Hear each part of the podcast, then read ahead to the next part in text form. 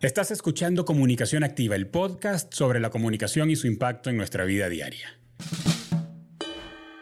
Si estás escuchando este podcast, ya sabes lo apasionante que es el mundo de la comunicación. Pero, ¿qué te parece si llevamos esa pasión al siguiente nivel. Te presento Domina la Sala, cinco claves para presentaciones que enganchen. Mi nuevo ebook pensado específicamente en ti. Adentro encontrarás una fusión perfecta de creatividad, diseño gráfico, textos e imágenes, todo dispuesto para que conquistes a tu audiencia desde el minuto cero. Mira, ya seas conferencista, docente, estudiante o alguien que busca destacar ante un grupo de personas, este ebook tiene todo lo que necesitas. Y te habla a alguien que ha estado al lado de comunicadores en América Latina por más de 20 años ayudándoles a ser Ahora, lo más importante, no esperes ni un segundo más. Ve ahora mismo la descripción de este episodio y descarga Domina la Sala. De verdad, el link está ahí esperándote y el conocimiento dentro de este material puede ser un antes y un después en tu carrera. Gracias por ser parte de esta comunidad de comunicación activa. Continúa escuchando este episodio porque lo que viene es oro puro y deseo que lo disfrutes mucho. Y recuerda que hoy puedes dar un paso que mejore tu comunicación. Los líderes saben bien que estar un paso adelante no es un lujo, es una necesidad. Pero ¿cómo podemos anticipar el futuro?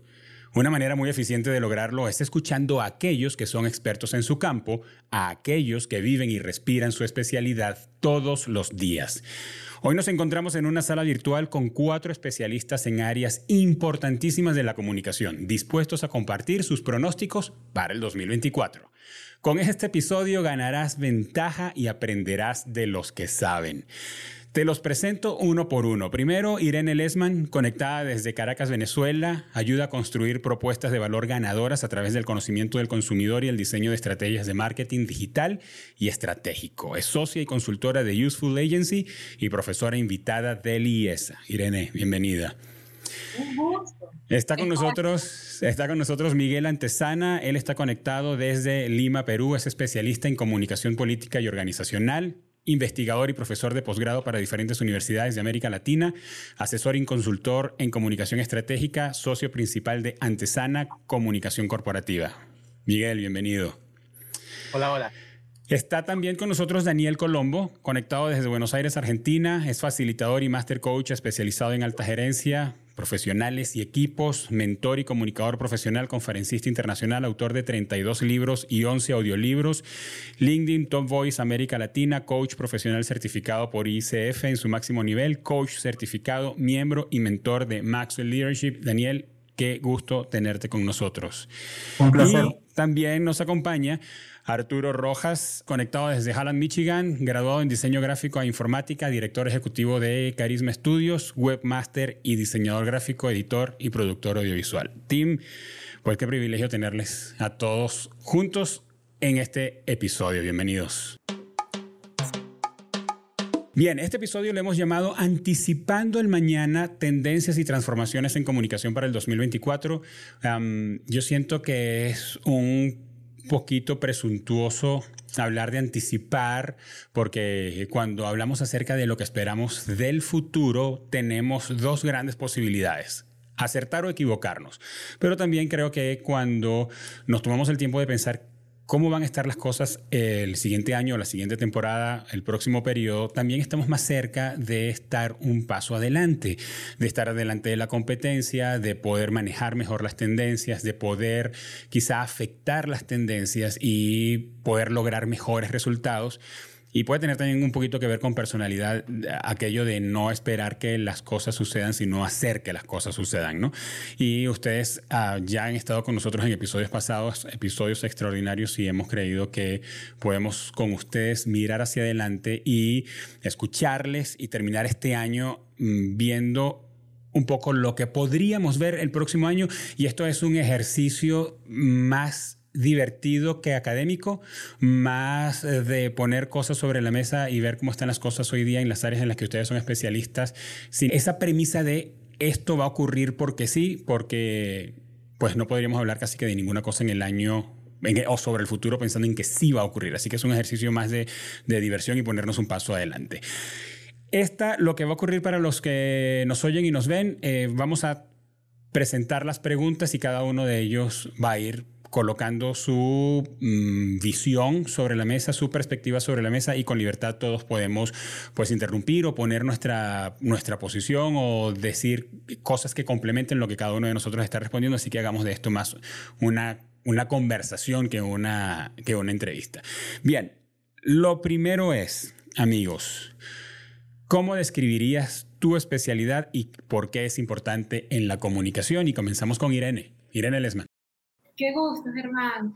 Mira, la verdad es que esa pregunta parece sencilla, pero no lo es. Si yo pienso que mi especialidad evidentemente es marketing y construir propuestas de valor, pareciera que es bastante sencillo, específico y probablemente rutinario. Pero la verdad, Germán, es que cada vez más estamos compitiendo, nos estamos desenvolviendo en un mercado muy cambiante.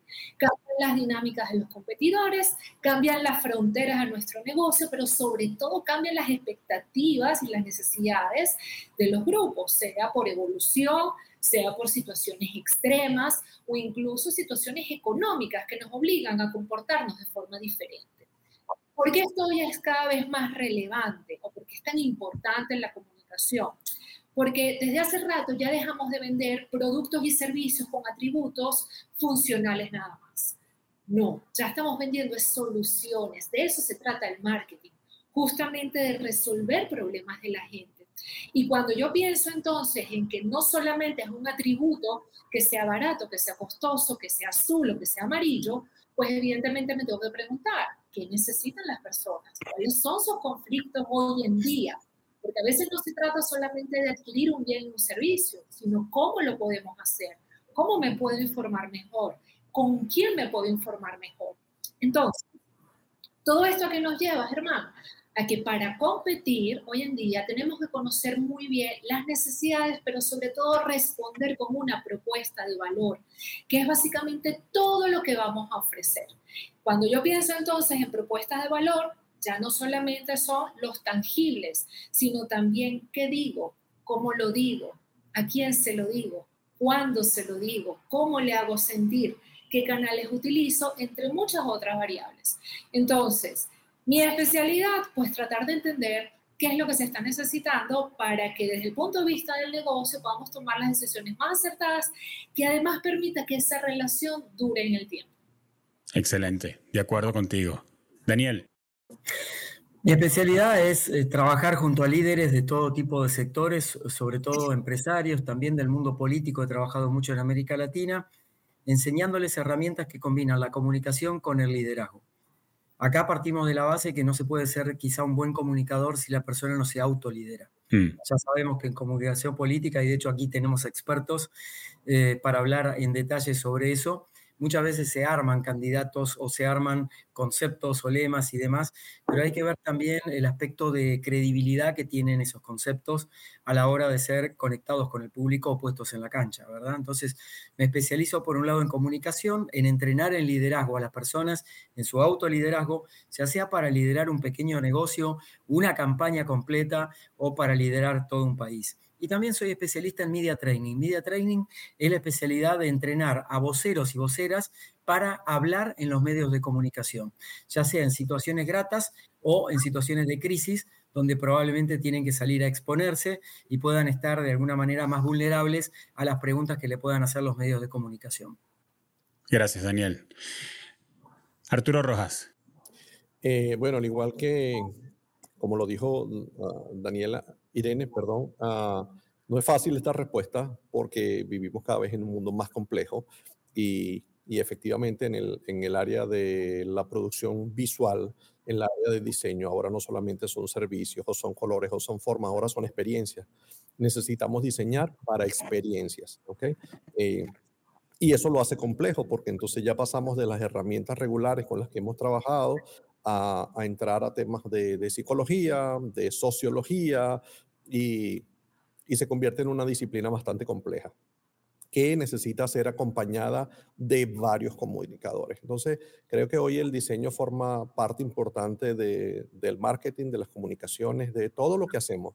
Porque, bueno, bien lo dice la famosa frase, vale eh, más una buena imagen que mil palabras. Y, y hoy construir una buena imagen requiere de muchos elementos más allá de los básicos y elementales que hemos utilizado toda la vida, pues no, bien sea que sean manuales o que sean las herramientas digitales, hoy hay otros elementos que hay que considerar que pasan por la psicología y que pasan por esos otros recursos de los que seguro vamos a estar hablando hoy. Así que de eso va eh, lo que hago hoy en, en el área del diseño.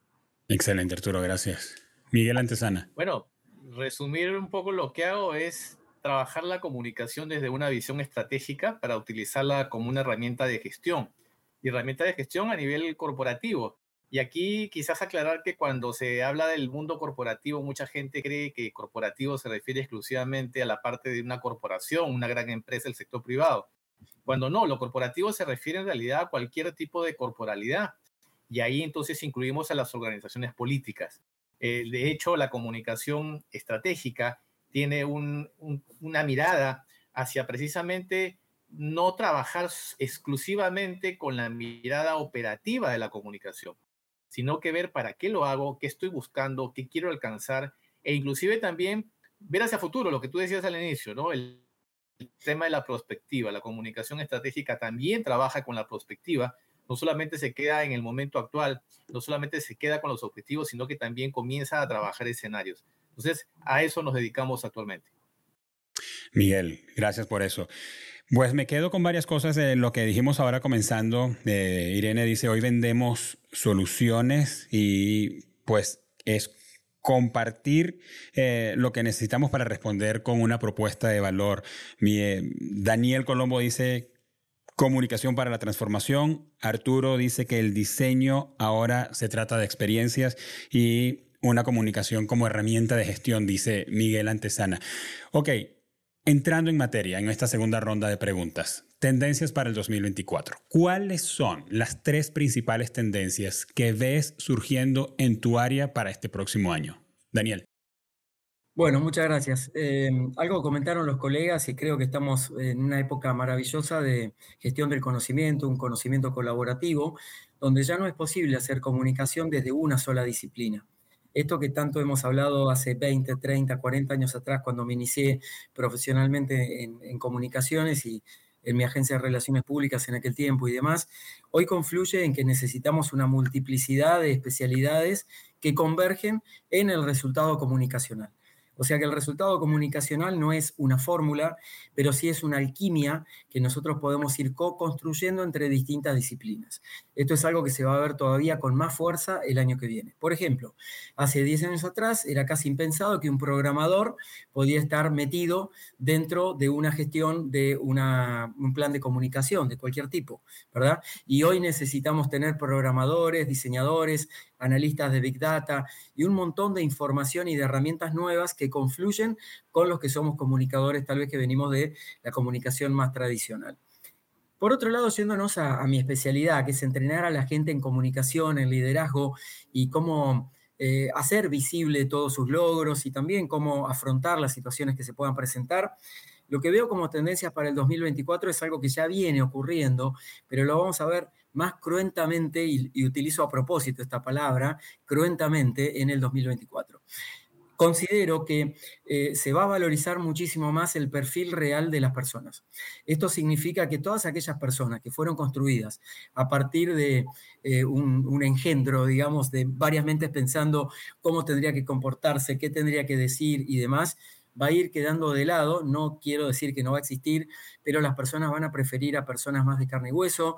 Inclusive trabajo con muchas celebridades a nivel internacional que son súper conocidas y lo que en general observo es que lo que mejor les funciona es ser lo más auténticos en cada circunstancia de cada cosa que están lanzando, que están comunicando o que quieren posicionar. Es decir, que el perfil, perfil real va a tocar también los entrenamientos tradicionales de oratoria, que ya están cayendo en desuso, lo que podríamos llamar la oratoria clásica, ¿sí?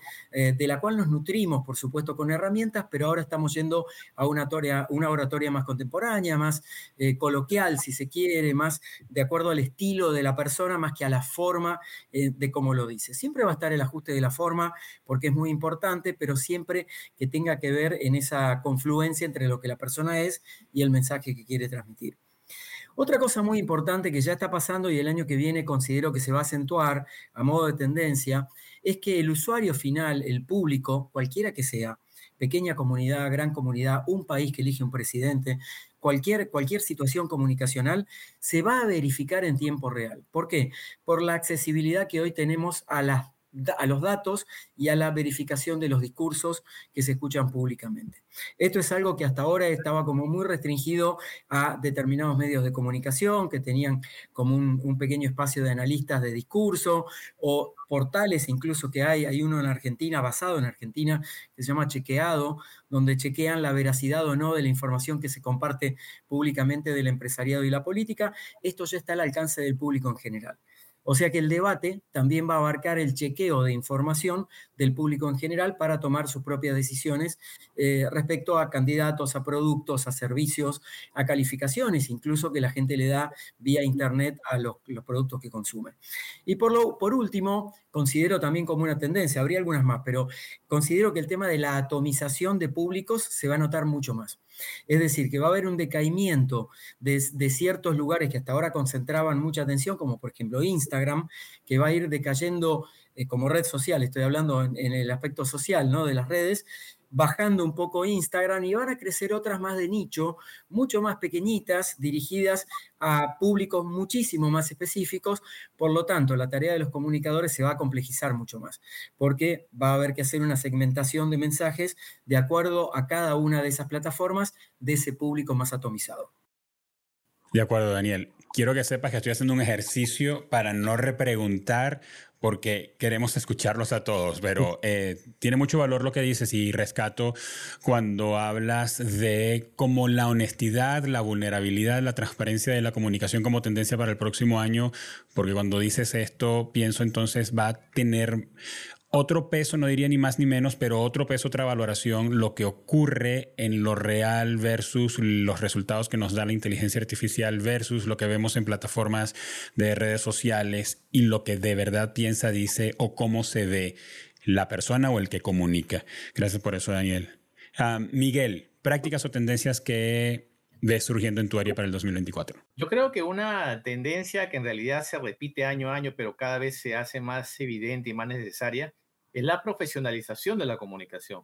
Eh, no estamos hablando de personas que exclusivamente se dedican a la parte operativa, que son muy hábiles en la parte operativa de utilizar herramientas, sino que estamos hablando de un manejo profesional y eso implica también la multidisciplinariedad que decía Daniel e inclusive la interdisciplinariedad para ver cómo combinamos diversas disciplinas para utilizar la comunicación desde una manera más estratégica, no solamente operativa.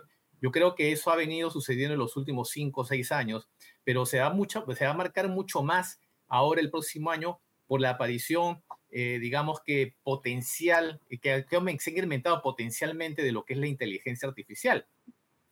Porque, ojo, la inteligencia artificial nos facilita muchas cosas, sin embargo, estamos hablando de tecnología que también comienza a mostrar sus debilidades y sus lados eh, negativos. Y estamos viendo todo el tema de los fake, a nivel de imágenes, a nivel de voz. Ahora comienza a trabajarse y comienza a desconfiarse mucho también de la inteligencia artificial. A nivel académico te puedo comentar que la inteligencia artificial, si bien es cierto que es una ayuda, también es el origen de muchos fraudes académicos. Entonces yo creo que ahí viene el otro lado. La rehumanización de las herramientas tecnológicas en la medida que esa inteligencia no sea tan artificial, sino que realmente sea muy pensada, sea muy humana, para que entonces no lleguemos al extremo del fraude y lo que se vende quizás como eh, una gran imagen, como un gran producto, como un gran candidato, como una gran organización, sea realmente algo tangible y no sea solamente una imagen, un ídolo de barro que se va a desarmar en cuanto la gente lo descubra. Porque esa es otra de las cosas, las mentiras a nivel de lo que son las redes sociales y la utilización de herramientas de inteligencia artificial tiene patas muy cortas, tiene vida muy corta, entonces rápidamente se descubre, porque así como se las crea, igual también se desarman de manera muy rápida. Bien, Miguel, gracias por eso. Recuerdo algo que le leí a Yuval Noah Harari en estos días, donde él dijo, no le temo tanto a la inteligencia artificial como le temo a la estupidez humana. Así que, híjole, por ahí va la cosa, ¿verdad? Bien, Arturo Rojas, ¿qué tendencias ves para el 2024? Bueno, coincido con, totalmente con, con, Daniel y con Miguel en, en, todas estas tendencias de, de múltiples profesiones, de entrecruzar profesiones en el tema de la comunicación y, y no escapa el diseño gráfico a eso, pues, ¿no? Eh, en el caso de, de, la imagen visual, bueno, la inteligencia artificial va a ser una tendencia como la realidad aumentada a la que hoy se le está sacando mucho provecho, eh, el, aprendizaje automático, y bueno, lo podemos ver en herramientas como Dalí, como Midjourney, Mm, como ChatGPT que, que están entrando con mucha fuerza al área visual. Ayer hizo ChatGPT el lanzamiento de la integración de Midjourney con ChatGPT y ahora puedes generar tu propio ChatGPT personalizado. Entonces, uh, estoy de acuerdo con Miguel, o sea, hay cosas muy positivas, pero también hay cosas muy negativas. Uh, en las que necesitamos trabajar. Entonces, bueno, en ese sentido, y, y, tomando eso como referencia, mm, y en específicamente el caso del diseño, bueno, vamos a ver ilustraciones muy hiperrealistas producidas con inteligencia artificial que son tan hiperrealistas que tú dices no pueden ser real, o sea, van a, van a pasar al otro lado, uh, que, van a, que se van a deshumanizar. Y creo que en algún momento vamos a querer volver a lo humano, a, a la fotografía pura tal cual. Y eso creo que va a estar sucediendo a menos que la inteligencia o los que están desarrollando hagan algo diferente. Pero definitivamente eh, cada vez más se va a estar usando la inteligencia artificial y eh, como herramienta, aparte que para los diseñadores se está convirtiendo en un recurso uh, que les evita algunos costos, porque bueno, ya no hay que incurrir en fotografías ni en fotoconceptos, porque mm, hay muy buenos resultados que da la inteligencia artificial.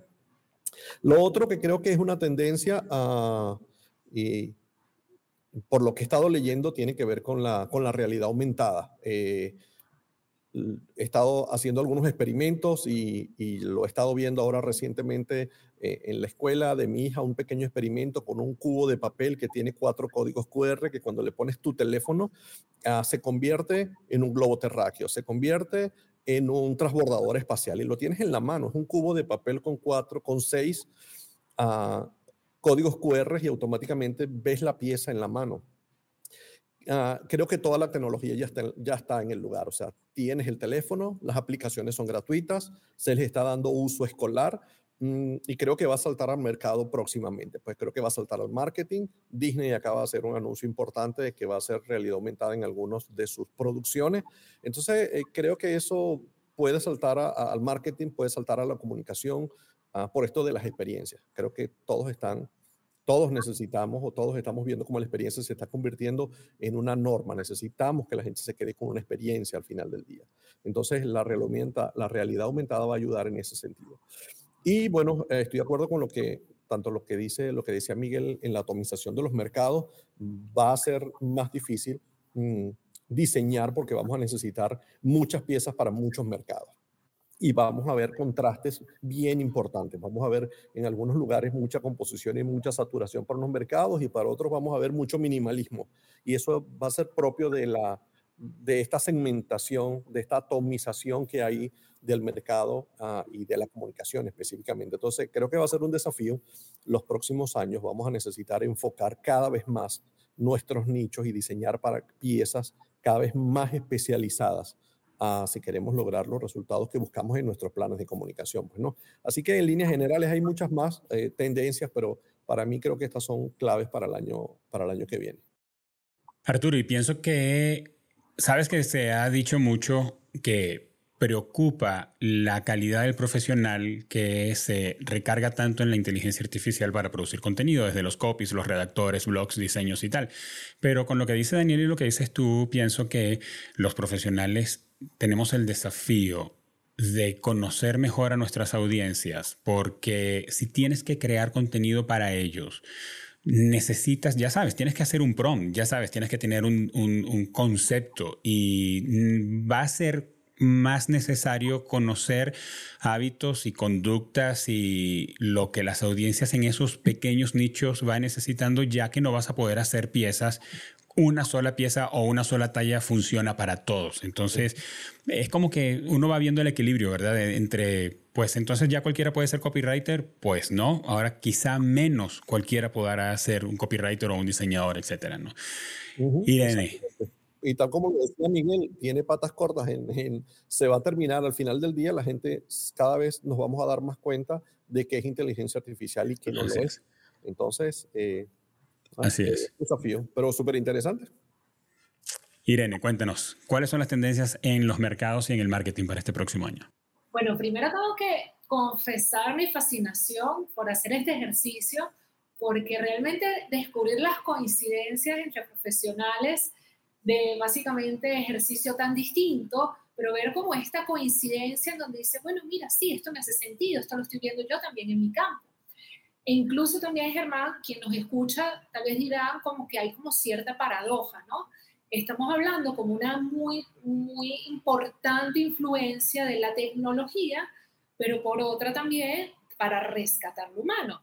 Y esto tiene sentido porque con el surgimiento de una tendencia suelen surgir también como un contrapeso, ¿no? Por la justamente saturación. ¿Qué podemos ver en marketing? Fíjate, por un lado, sí, vamos a ver la aplicación de mucha más tecnología, ya lo estamos viviendo, ya, ya lo estamos viviendo incluso como desde la ansiedad, ¿no? Los compañeros lo han mencionado, mira, hay más actualizaciones, hay muchas más herramientas. Y por supuesto, uno como profesional se va a ver muy tentado a utilizarlas a favor de, evidentemente, lograr un mejor resultado. ¿Cómo lo vamos a ver aplicado? Probablemente desde el punto de vista de las empresas, a través de conocimiento, inteligencia artificial que ayuda a la predicción de comportamiento, al análisis de datos, a herramientas justamente también de creación, sea de contenido, sea de contenido también audiovisual, pero sobre todo para mejorar la experiencia de los clientes. Experiencias incluso que no solamente es al uso, sino en el momento que yo necesito conocer una información, cuando me quiero involucrar en ese proceso de compra, en esa decisión. Entonces, cuando hablamos de realidad virtual, realidad aumentada, la idea no solamente es deslumbrarnos con qué bonito se ve, sino cómo eso va a ayudar a la gente, cómo eso se va a convertir en un valor agregado en el proceso. Si no, queda punto de vista de show. Pero yo creo que poco a poco las empresas, los usuarios se van a ir acostumbrando un poco más a darle más sentido, porque también, si no lo hacemos, va a pasar como pasan con muchas de las innovaciones. Nos saturamos rápido, pero al no verle utilidad, lo vamos a desechar. Entonces, por una parte, vamos a ver la aplicación de muchísima más tecnología, queda de nuestra parte como profesionales darle sentido a que eso se convierta en valor. Por otro, vamos a tener mucha más personalización. Lo decía también uno de los compañeros con respecto a este tema de atomización del mercado. Estamos como usuarios exigiendo y nos gusta también ofertas que se parezcan realmente a nosotros, a nuestras necesidades, a nuestros hábitos, a nuestros usos y costumbres, con uso de plataforma con categorías de producto. Dejar de pasar esa oportunidad sería un gran error para las empresas. Por eso estamos de alguna manera integrando prácticas que nos van a ayudar a ofrecer literalmente ofertas mucho más personalizadas, mucho más segmentadas para que la gente haga clic. Y otra visión que yo creo que no va tanto de la comunicación, pero sí definitivamente está relacionada, es una mayor integración en lo que es mercadeo y ventas.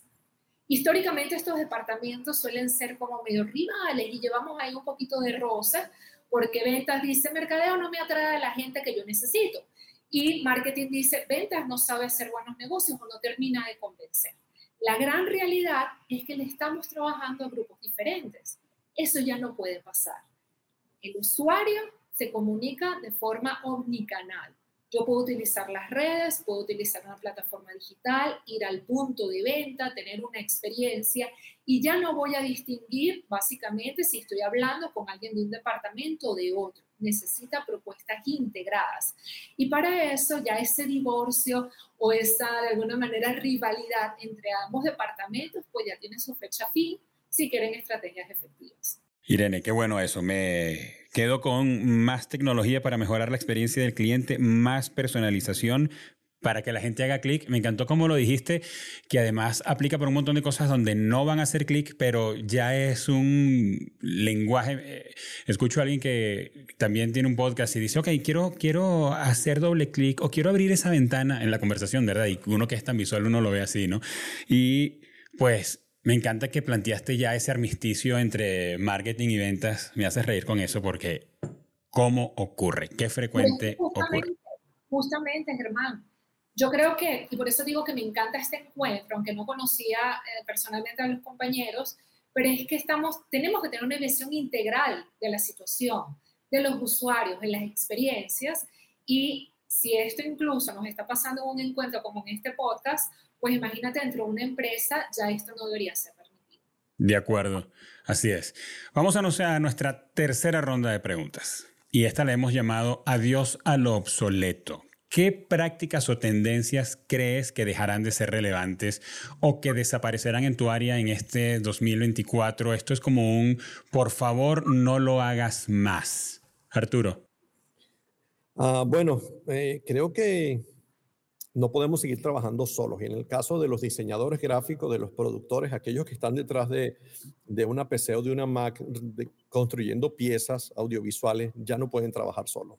Necesitan apoyarse en un buen copywriter, necesitan apoyarse en alguien que pueda ayudarlos en, psicología del color, que les pueda ayudar en el marketing, en esto que estamos hablando de, la atomización, de poder diseñar piezas para cosas bien específicas, eh, creo que no se puede seguir trabajando solo. Necesitamos esa transversalidad de las profesiones, necesitamos escuchar a los especialistas en color, necesitamos escuchar a los, a, los sociólogos, a los psicólogos, eh, porque esto ya sobrepasa de las habilidades que tiene un diseñador. ¿okay? Eh, en mi caso soy soy, ingeniero informático y también soy diseñador gráfico. Y aún así necesito de muchas más habilidades para poder construir piezas que, que como le decía eh, ahora Irene, eh, necesitamos pasar de solamente impresionar a la gente a la conversión a que la experiencia se concrete en una compra o en una venta o, que cumpla con el propósito para el cual fue diseñado. Entonces creo que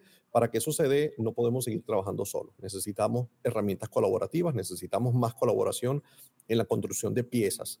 Lo otro creo que mm, por esta misma atomización del mercado y, de las comunidades a las que nosotros nos acercamos, mm, necesitamos diseñar para cada una de las, de las mm, comunidades, para nuestras comunidades, porque eh, eh, en las piezas audiovisuales y como en cualquier otra pieza, ah, no, hay, no existe la panacea, que una le va a hablar a todos.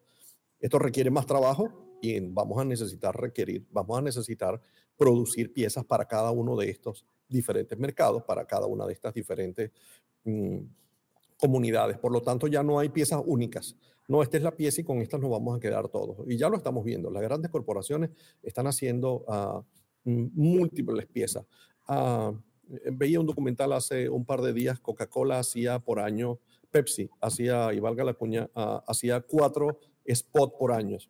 Hoy está haciendo 800 por año para diferentes segmentos, para diferentes targets, para diferentes nichos. Y, sorprende. Entonces, ah, igual en el área de la producción, de la construcción de piezas audiovisuales, necesitamos seguir diseñando. Así que creo que si, mm, si hay algunas cosas que no podemos hacer, es, no podemos seguir trabajando solos, necesitamos apoyarnos con otros, ah, necesitamos hacer piezas, múltiples piezas para las múltiples eh, audiencias que tenemos. Y por último, creo que, y ya eh, eh, en la parte de la producción como tal, necesitamos apoyarnos en la nube. Creo que la colaboración va a ser clave. ¿Ok? Hay tantas soluciones hoy en la nube, las herramientas de escritorio eh, son muy buenas, las seguimos usando, pero hay un montón de herramientas hoy de las que, a las que necesitamos enfrentarnos, necesitamos enfrentarnos a esa curva de aprendizaje nuevamente, a los que ya tenemos tiempo en el negocio, para aprender estas nuevas herramientas, estos nuevos recursos que nos van a dar buenos resultados. Así que yo creo que me quedaría con esas tres cosas de lo que no podríamos seguir haciendo en el área del diseño, hermano. De acuerdo, Arturo, gracias por eso. Más especialización y enfoque menos una talla funciona para todos. Miguel. Yo me voy a colgar de la pregunta última que hiciste. ¿Qué no hagas más en el 2024? No vendas más humo. No utilices fuegos artificiales para anunciar que viene un monstruo y lo que va a entrar es una hormiguita. No, se, no sigas haciendo eso. ¿Y a qué me refiero? Eso aplica a nivel político, a nivel corporativo, en general. La comunicación estratégica, precisamente como decía en otra intervención, va más allá del momento presente. Tiene que ir precisamente, tiene que tener una mirada de largo plazo, tiene que ser sostenible, tiene que ser sustentable también. Y voy a tomar un caso reciente que podemos para identificar lo que estoy diciendo. El caso de Milley. ley fue estrictamente un producto de imagen, de mucho humo, insultando a todo el mundo, a la casta política y en fin, no voy a repetir todo lo que él dice porque estamos en un ambiente decente. Sin embargo, llega la segunda vuelta y al ver que se está desinflando el apoyo, él mismo se desinfla. Entonces a todos los que insultó, ahora se está acercando a ellos, a todo lo que le preguntaron lo que él dijo, ahora se está desdiciendo. En fin, todo esa, ese fuego artificial, todo eso que vendió como el, el disparatado, el antipolítico, el anti-establishment, el antitodo, ahora resulta que sigue siendo más de lo mismo porque ve que tiene la posibilidad de perder ante el peronismo, ante un ministro de Economía que además tiene el peor, la peor gestión económica en los últimos años y es candidato y tiene la posibilidad de ser presidente, que es algo totalmente absurdo. Entonces, ¿a qué nos lleva esto? No seguir vendiendo humo quiere decir no apoyarse más o no seguir apoyándose estrictamente en la imagen. ¿Qué cosa se debe hacer entonces? Apoyarse en la reputación, que es lo que busca la gente. ¿Y qué cosa es la reputación? Hechos concretos. Eh, son acciones, son las cosas reales de lo que es la persona, de lo que es la organización, de lo que es el producto.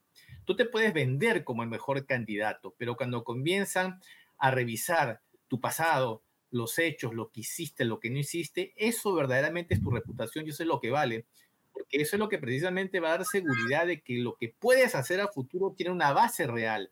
No es simplemente parte de la campaña, no es simplemente parte de la oferta porque te quieres vender y quieres que la gente desesperadamente te compre, sino que tenemos que basarnos en algo concreto, en la realidad. Entonces, resumiendo, deja la imagen de lado, básate más en la reputación, porque la reputación es lo que se te va a sostener, es lo que te va a mantener en el largo plazo. Una imagen siempre va a ser de corto plazo y ahora la imagen se crea de cualquier cosa, en cualquier momento, en cualquier plataforma, con inteligencia artificial, con cualquier cosa. En cambio, la reputación va a ser única, va a ser solamente tuya y es lo que te va a sostener a largo plazo. De acuerdo, Miguel. Eso entra en perfecta consonancia con lo que decía en la pregunta anterior eh, nuestro amigo Daniel Colombo cuando hablaba acerca de la verdad. Eh, se va a ver más y se va a apreciar más la verdad en el 2024. Reputación tiene que ver más con lo que de verdad es antes que la imagen. Pero lo bueno es, eh, Miguel, que antes de Daniel, que está en Buenos Aires y no sabemos si milita para mi ley, está Irene y eso va a hacer que no hayan confrontaciones aquí en este episodio. Vamos a ver qué nos dice, qué nos dice Daniel ahorita en unos minutos. Irene, ¿qué no más en el 2024? Quieran o no, porque esa es la buena pregunta, ¿no? Si queremos cambiar, pero quieran o no, ya no puede haber más miedo a las críticas, a los comentarios negativos, porque básicamente la gente no va a dejar de expresar su descontento o de expresar su insatisfacción con esas propuestas de humo que hablaba el compañero.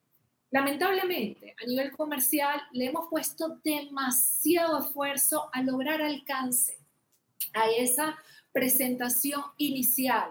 Y ahí es donde vienen los fuegos artificiales y todo ese show para generar una muy buena impresión. Pero ¿qué está pasando? Que no acompañamos a nuestros clientes, a nuestros potenciales a lo largo del proceso.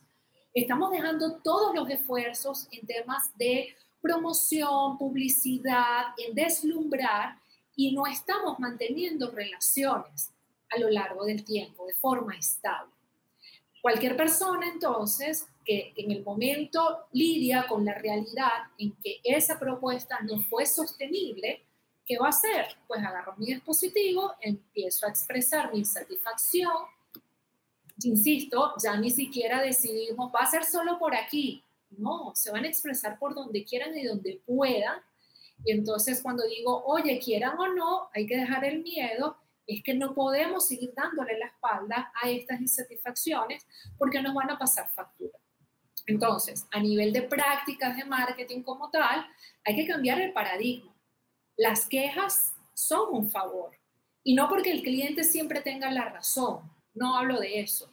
Hablo que la insatisfacción te está señalando un área de oportunidad, sea porque no te has comunicado bien, sea porque sí tienes una mejora que incorporar a tu proceso o porque estás vendiendo de manera errónea tu real oferta de productos y servicios. Entonces me gustaría ponerlo como en esa dicotomía. Dejemos de trabajar por solo alcance y trabajemos por relaciones duraderas en el tiempo. Bien, bien, Irene. Eh, mm, recuerdo un caso este año con Ticketmaster aquí en México. Eh, para un concierto que si recuerdo bien fue el de Bad Bunny y fue un eh, fue un caos. la entrada al estadio, boletos duplicados, fraude, etc. Y la conducta de la empresa fue algo así como si no lo mencionas, no está pasando. Y la voz de la gente hablando además de una generación que es más irreverente y no tiene miedo a decir lo que sea por donde sea y en todas las plataformas sociales, hizo que incluso el gobierno se metiera y tuviera que intervenir porque pues el asunto se le salió de las manos, de las manos a la empresa y la indemnización fue, fue millonaria. Pero básicamente un asunto en una crisis que se pudo haber resuelto desde lo comunicacional y tomando acciones, pero donde lo comunicacional importaba tanto, ellos, ellos decidieron hacerse oídos sordos y pues básicamente fue un tsunami en cuanto a la reputación y las acciones que tuvieron que tomar después. Daniel Colombo, ¿qué prácticas dejarán de ser relevantes en tu área para el 2024? Considero que lo que tenemos que dejar de hacer en el 2024 es contenido largo y admito que eh, me encanta escribir largo, escribo en 20 medios todas las semanas y escribo largo, me encanta expresarme, me encanta eh, desarrollar los temas, pero definitivamente eh, el consumidor hoy está en un contenido de tipo snack. Entonces, todo lo que hacemos va a tener que ser reducido a la mínima expresión. Y esto va a ser un gran desafío para los comunicadores de antes y para los comunicadores de hoy, de generaciones más jóvenes, que les parece que tienen que alzar la voz y estar todo el tiempo hablando y comunicando y haciéndose entender. Entonces, creo que eso va a ser algo que vamos a dejar de lado. Vamos a ir a contenidos más cortos, más efectivos, el nivel de atención disminuye cada vez más son 3 a 6 segundos que las personas prestan atención cuando leen, se lee en un patrón tipo F, se mira por arriba, se baja, se, se lee un pedacito más y si despierta interés seguimos para abajo. Como consecuencia de esto, todos los formatos en cualquier plataforma, incluidas las conferencias, incluida una conferencia de prensa, una respuesta a un periodista o una charla que vamos a dar en un auditorio, una clase incluso, vamos a tener que reconsiderarlas y van a tener que ser quizá pequeños snacks o partes o módulos que se vayan eslabonando. Ya lo tenemos desde el punto de vista de la educación corporativa con el edutainment, o sea, la educación con entretenimiento en pequeñas fracciones en el mundo corporativo a nivel digital, lo vamos a ir llevando a otro tipo de contenidos. Eso me parece que es algo que lo vamos viendo cada vez más y que no tiene que ver solamente con la tendencia del efecto Instagram de ver todo instantáneamente e ir pasando así, o el efecto Tinder de pasar para aquel lado o para este lado, ¿sí? con el dedo, sino que tiene que ver también con una mente que está mucho más, eh, eh, busca mucho más el impacto, mucho más rápido en este momento. Entonces, para captar ese impacto vamos a tener menos tiempo para llamar la atención de las personas. Por lo tanto, los comunicadores, incluyendo los diseñadores, los estrategas, los, mercadólogos, eh, vamos a tener que ser muy ingeniosos en ir a extraer como lo básico que queremos comunicar en cada concepto.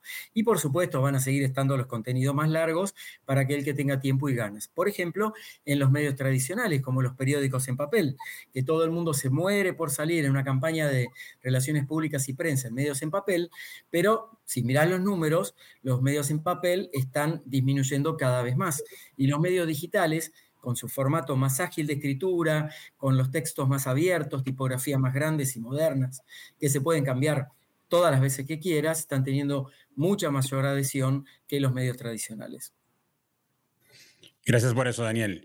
Bien dicho. Y yo siento que eso para mí es un regaño, porque yo también escribo, me toca escribir y mientras más corto tenga que ser, más me cuesta.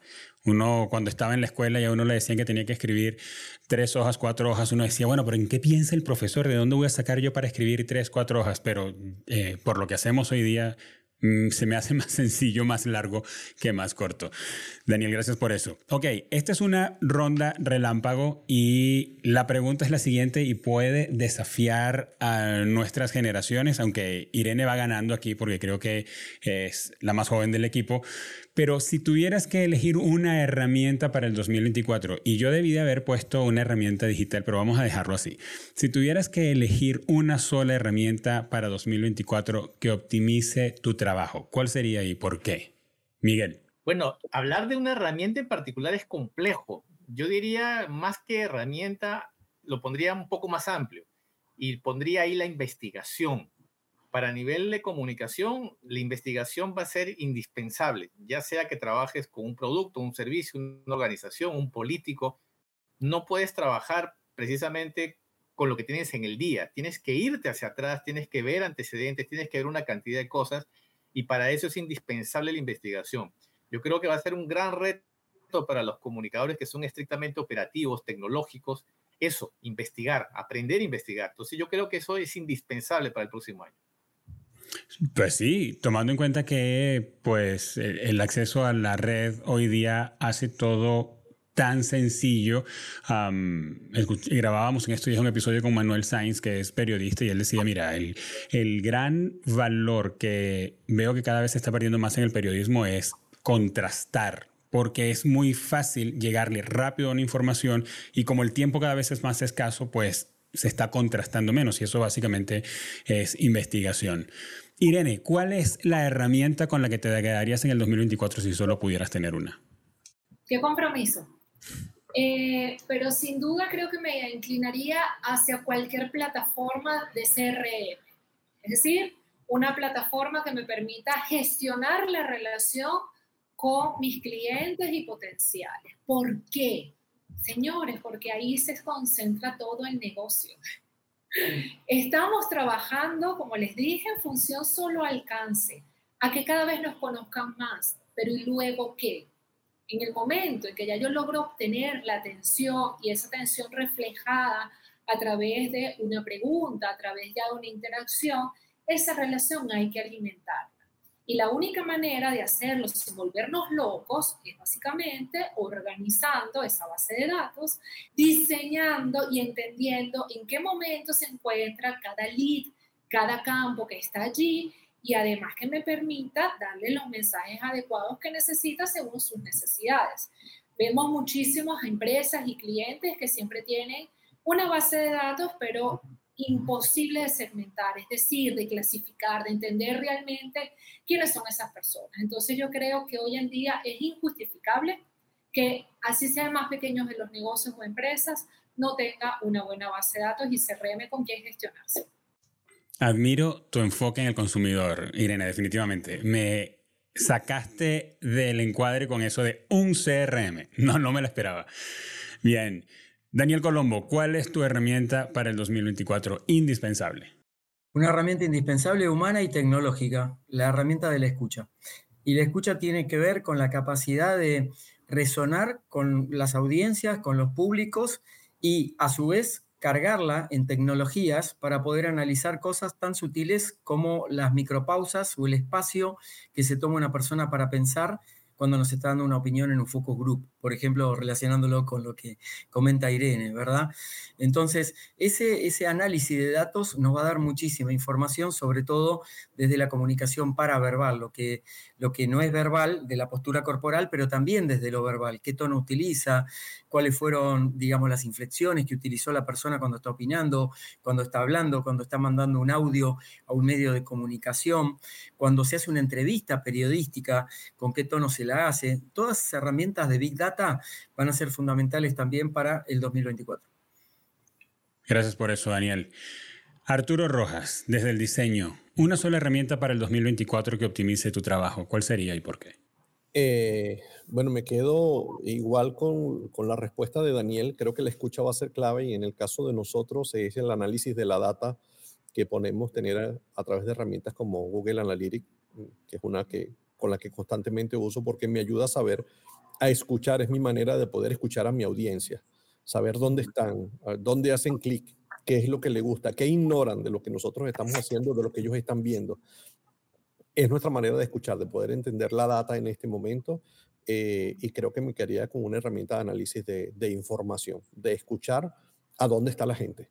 Más, de sentarme a más que sentarme a producir con cualquier buena herramienta, es escuchar dónde está mi audiencia, que, cuál es el dolor que podemos curar, cuál es la necesidad que podemos asistir, cuál es la experiencia que podemos crear. Así que me quedaría con una herramienta de análisis de data, que en este caso Google Analytics es una de las que me gusta por, por lo completa que es. Excelente, gracias por eso Arturo. Bien, tenemos una audiencia que está escuchando y que puede estar diciendo, me encanta lo que hemos eh, aprendido hasta ahora, me queda claro el panorama de los to-dos y de los no to-dos, pero ¿qué puedo hacer yo? ¿Cuáles son el consejo que cada uno de ustedes desde su área de expertise le daría a los profesionales en la comunicación para el 2024? Un consejo que le permita navegar con éxito el próximo año. Irene. Bueno, eh, a ver, parece un poco, poco contradictorio siendo yo psicóloga, pero familiarizarnos con las prácticas ágiles, ¿ok? Estas nacen desde todo este tema de la creación de software, pero para que nos escuchen, ¿qué es eso de prácticas ágiles? Bueno, primero centrarnos en el cliente y en cómo generar valor en entregas rápidas, ¿ok? Eh, también nos obliga a experimentar, nos obliga a documentarnos, pero sobre todo generar valor. Entonces, hoy en día sí es más fácil ver principios de agilidad aplicado casi a cualquier, casi a cualquier área de trabajo, pero creo que por la volatilidad del entorno, lo cambiante que está haciendo todo, este, literalmente ser una persona más ágil te va a facilitar mucho el ejercicio profesional. De acuerdo, de acuerdo. Qué buen consejo, Irene. Daniel, ¿qué consejo le darías a los profesionales en tu área para el 2024? Abrirse a escuchar y a contrastar opiniones de gente muy diferente y diversa. Aunque esas opiniones te hagan ruido internamente, anímate a escucharlas y desafíate para poder interpretar los nuevos códigos del mundo. Estamos en un mundo con nuevos códigos. Entonces tenemos que aprender a fluir a través de todos estos lenguajes nuevos que están conviviendo al mismo tiempo. Por lo tanto, el lenguaje comunicacional ya no es uno solo, son muchos lenguajes comunicacionales. Y eso es algo que tienen que aceptar todo tipo de empresas, profesionales que venden sus servicios también y por supuesto los comunicadores. De acuerdo, Daniel. Gracias por eso. Arturo Rojas, ¿qué consejo le darías a los profesionales para el 2024? Ah, bueno, creo que diría dos cosas. En principio es ah, conformar equipos multidisciplinarios, ¿okay? Ah, donde puedes escuchar la perspectiva de diferentes opiniones para producir piezas audiovisuales, ya sea en el área gráfica o el área audiovisual. Y lo segundo es eh, explorar las herramientas en inteligencia artificial y, realidad aumentada.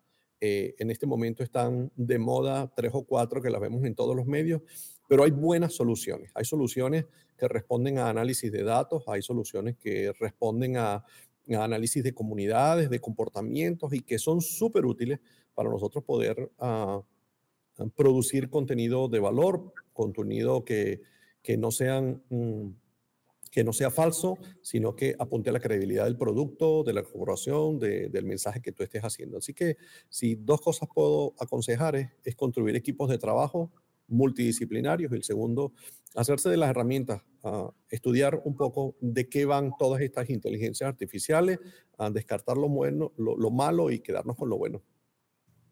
Gracias, Arturo. Miguel Antesana, ¿qué consejo le das a los profesionales para el próximo año? El gran consejo sería genera valor. Cuando hablamos de generar valor, no nos referimos exclusivamente al valor económico, valor de todo tipo, valor social, valor personal, en fin, todos los apellidos que tú le quieras poner al valor, pero generar valor. Pero para generar ese valor, tienes que alejarte de la visión estrictamente operativa. El manejar herramientas no te hace comunicador. Cualquier persona ahora maneja herramientas. Tú dale a un niño un celular y comienza a manejarte las redes sociales. Tú dale a un joven un celular y te edita videos, te hace memes, te hace lo que quieras inmediatamente. Tú utilizas un Canvas, tú utiliza, bueno, no voy a meterme en programas porque en diseño voy a quedar bastante mal al lado de los compañeros, pero cualquier persona puede manejar herramientas tecnológicas en este momento y puede generar mensajes y puede transmitirlo y puede inclusive inundar de mensajes en las redes con eso. Ahora, entonces, si nos alejamos del operativo, caemos en lo estratégico, en la visión de largo plazo, en la visión de saber cuáles van a ser los impactos, qué vale, qué no vale, qué sirve, qué no sirve, a qué público específicamente, qué tipo de mensaje, cómo decírselo Y ahí está el valor que estás generando. No en el manejar lo mismo de siempre que cualquiera lo hace, sino cómo utilizas de manera más inteligente para que eso genere valor. Gracias por eso, Miguel. Completamente de acuerdo contigo y con ustedes, amigos, en lo que han compartido con nosotros en este episodio, lo que ustedes son y lo que hacen engrandece la comunicación y les agradezco muchísimo por eso.